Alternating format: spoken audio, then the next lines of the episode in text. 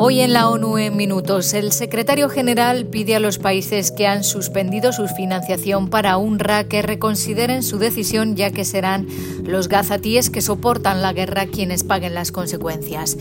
En Colombia la ONU está apoyando al gobierno en la lucha contra los incendios forestales y casi 100 migrantes se han ahogado en el Mediterráneo en lo que va de año. Un saludo de Beatriz Barral.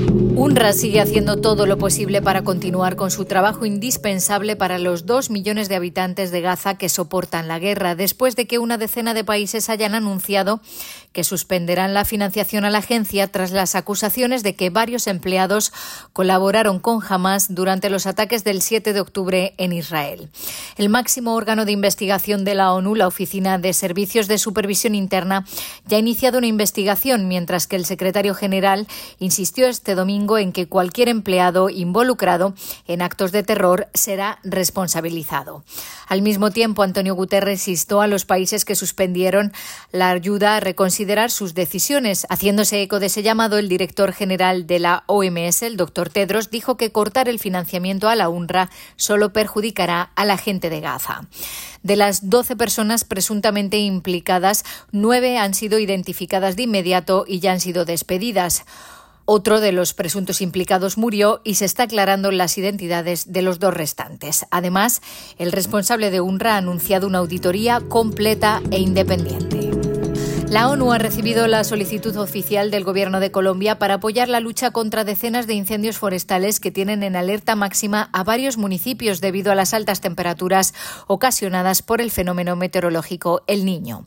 La Oficina de Coordinación Humanitaria está preparada para activar una respuesta que atienda las necesidades más apremiantes para la población afectada, dijo la coordinadora de Naciones Unidas en el país, Mireya Villar, en su cuenta de X.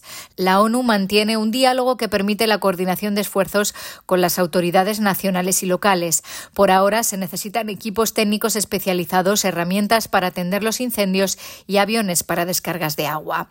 OCHA monitorea la situación en los diferentes departamentos del país y agencias especializadas como la OPS y la FAO dialogan con los ministerios de Salud y de Agricultura para coordinar acciones y abordar la crisis de calidad del aire y las afectaciones agrícolas.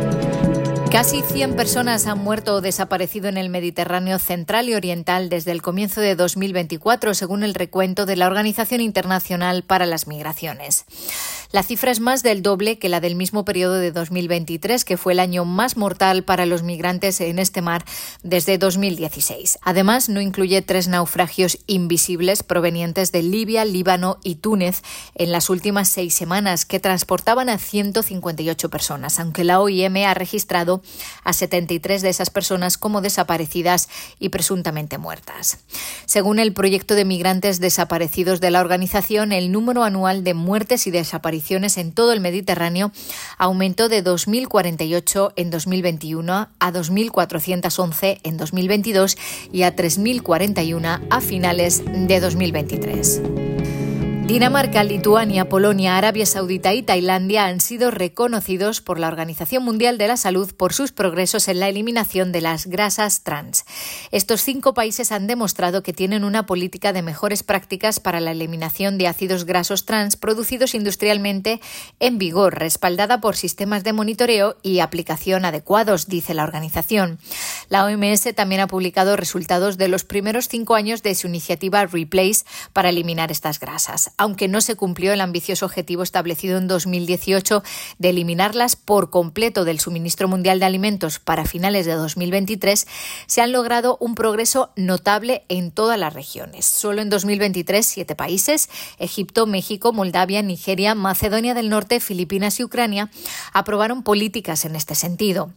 Las grasas transindustriales, que están presentes en alimentos fritos, pasteles y comidas precocinadas, se asocian con un mayor riesgo de ataques cardíacos y de muerte.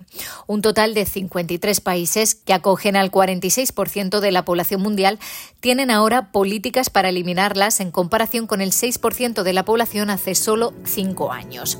Se espera que estas políticas salven aproximadamente 183.000 vidas al año. Hasta aquí las noticias más destacadas de las Naciones Unidas.